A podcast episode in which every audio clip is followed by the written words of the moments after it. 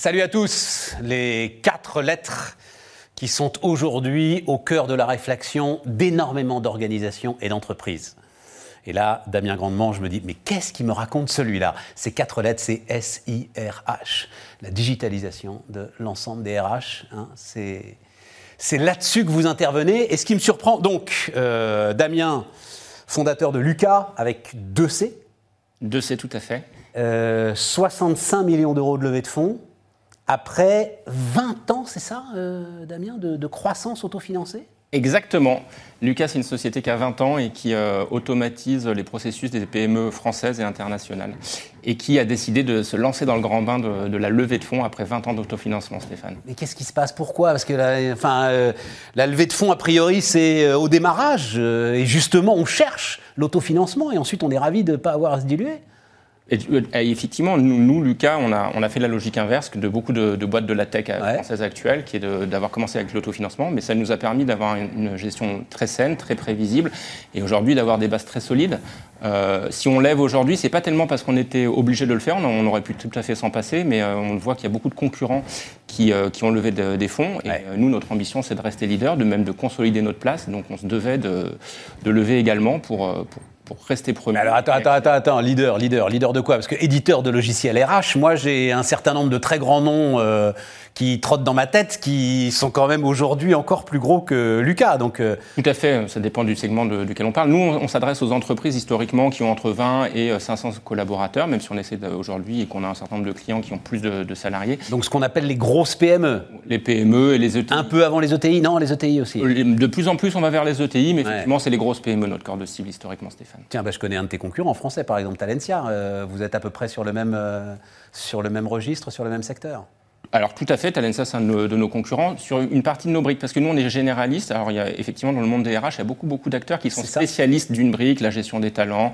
la gestion des recrutements, etc. Lucas c'est un acteur généraliste qui, euh, qui, gère la, la, grande, la, grande majorité des problématiques des, des DRH, les entretiens annuels, euh, la gestion des compétences, le, bientôt la formation, euh, la préparation de la paye. Et en plus, nous, on a une brique finance pour euh, la gestion des notes de frais, par exemple. Alors ça, c'est un grand sujet dans l'enjeu de la digitalisation. Et c'est ça dont on peut parler aussi ensemble, parce que c'est un enjeu très, très important pour la France et pour l'économie française. C'est, j'adore d'ailleurs ce mot, c'est soit on prend en fait l'éditeur de logiciels qui va tout nous fournir, soit on prend ce qu'on appelle le meilleur de sa race. C'est ça, un best of breed. Exactement. Le meilleur de sa race, j'adore ça.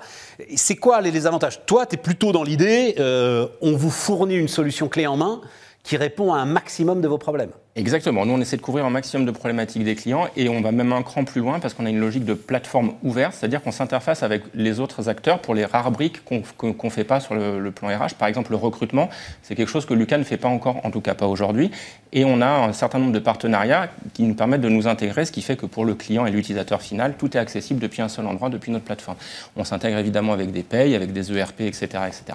Donc nous, on va très loin dans cette intégration. Il y a une euh, spécificité sectorielle dans euh, ce que fait Lucas. C'est-à-dire, est-ce que euh, euh, ce SIRH, donc un système d'information pour les ressources humaines, je, traduis pour les boomers dont je fais partie, il y a des spécificités sectorielles qui, j'en sais rien, te donnent quelque chose d'encore plus fin pour tes clients éventuellement? Alors, nous, on adresse des... Je vois par exemple que tu es, dans le secteur alimentaire, des éléments comme ça? Alors, c'est plus des, données réglementaires. Effectivement, chaque secteur d'activité a sa convention collective, qui, ce qui fait qu'il peut y avoir un certain nombre de de, particularisme sur la gestion des congés en particulier. On sait que le droit du travail français a créé un certain nombre de complexités. Mais nous, Lucas, nous, on adresse à peu près toutes les complexités pour le suivi des temps de travail et les, euh, et les congés, ce qui nous permet d'adresser euh, un grand nombre de secteurs. Vous avez cité l'agroalimentaire. On travaille également beaucoup avec la santé, avec le monde du conseil, la finance. Euh, Ministère de l'Éducation nationale? Une partie du ministère de l'Éducation nationale euh, travaille avec nous, on en est fiers évidemment. Oui. Qu'est-ce qu'on fait avec ces 65 millions d'euros là? En quoi est-ce que tu veux accélérer spécifiquement? Alors 65 millions d'euros, c'est 35 millions de primaires, c'est-à-dire d'augmentation de capital qui vont dans la poche de Lucas, et 30 millions qui vont dans la poche de 20 anciens euh, salariés, des salariés actionnaires, parce qu'on pratique l'actionnariat salarié chez Lucas. Et les 35 millions euh, de, qui vont dans la poche de la société vont nous permettre de recruter, bien sûr, principalement en R&D, parce qu'il faut continuer à développer, à sortir de nouveaux. Attends, attends excuse-moi, mais 30 millions d'euros qui vont dans la qui poche. Vont, qui vont se répartir. Combien de salariés actionnaires Une vingtaine, euh, parmi les plus anciens. C'est une des raisons pour lesquelles euh, Gilles, qui est le fondateur, moi je ne suis que le directeur général de la société, j'ai rejoint Lucas il y a, il y a trois ans. Euh, c'est une des raisons pour lesquelles on a, on a, franchi le pas aussi, parce que ça permettait de récompenser le travail et l'investissement de, de, tous ces salariés. Aujourd'hui, il y a une cinquantaine de, de salariés qui sont actionnaires sur 300 salariés en tout. Et euh, bah, les plus anciens, comme ça, vont pouvoir être euh, récompensés de leur, travail et puis leur investissement, parce que c'est toutes des personnes qui ont acheté leurs actions de leur poche, qui ont pris un risque, etc. Donc euh, c'était aussi une des raisons pour lesquelles on a franchi le pas de, la levée de fonds. C'est quelque chose sur lequel les entreprises communiquent assez rarement, mais chez Lucas... Ah mais elles ont tort Elles ont tort, parce que c'est ça la vertu du capitalisme. Chez Lucas, en tout cas, on, on pratique la transparence Mais bien euh, sûr. sur ces sujets-là sur, euh, et sur le salaire aussi. D'ailleurs, chez Lucas, tout le monde connaît le salaire de tout le monde. Et, euh, et, et ça permet de montrer que ceux qui sont restés longtemps, qui ont travaillé beaucoup, bah, ont pu tirer les, les, bénéfices de leur travail. Bon, et en plus, on se le dit, toutes les boîtes de tech ont un sujet d'attractivité. Tout à fait. Le marché de l'emploi est tendu, on le sait. Bon, ben voilà, quand tu rends public une opération comme celle-là, euh, bah, on espère qu'on tu pourra te donnes attirer... des outils pour essayer d'attirer des gars qui penseront à la prochaine. Exactement, surtout que le fonds d'investissement qui nous rejoint, OnePeak, un fonds d'investissement anglais, arrive aussi avec la volonté de, de, continuer à élargir le capital pour les nouveaux talents qui nous rejoindront dans le futur. Bon, mais alors, euh, une fois qu'on a vu ça, qui est très très très très important, la spécificité, justement, ce qui va dans les fonds propres de, de Lucas et euh, la spécificité de développement que vous allez maintenant euh, essayer d'adresser. Alors, avec les 35 millions d'euros qu'on va, qu'on va faire en augmentation de capital, on va beaucoup investir en, en, recherche et développement, comme je le disais, pour continuer à étendre notre gamme. Lucas, on a sorti deux, deux nouveaux softs en début d'année, on va en sortir deux plus tard dans l'année encore, et on, continue, on, compte bien continuer à développer notre gamme de produits. Et puis, on doit aussi les adapter euh, aux entreprises, aux ETI, comme on le disait précédemment. Ouais. Euh, les entreprises plus grosses ont des besoins plus, parfois plus complexes, donc il faut aussi investir dans, dans cette direction. Et puis, on investit sur l'international. On a ouvert une filiale à Barcelone et une autre à Genève pour attaquer aussi le marché suisse. Et on aura besoin évidemment d'adapter nos produits aux spécificités locales et de recruter des commerciaux, des, des personnes du marketing, du support pour, pour, accompagner ces croissances. Objectif 100 millions d'euros de chiffre d'affaires en 2025. Hein, Tout à fait, 100 millions d'euros de chiffre d'affaires en 2025. Grosse accélération quand même. Hein. On est à, c'est 45% par an, c'est ce qu'on fait sur les dernières années, donc il faut, il faut maintenir.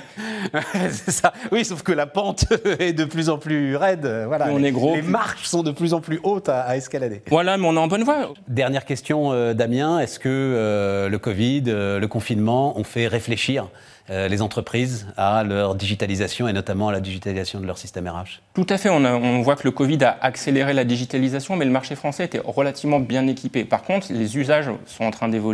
Ce qu'on observe, c'est notamment euh, le, le, besoin de gérer le travail hybride.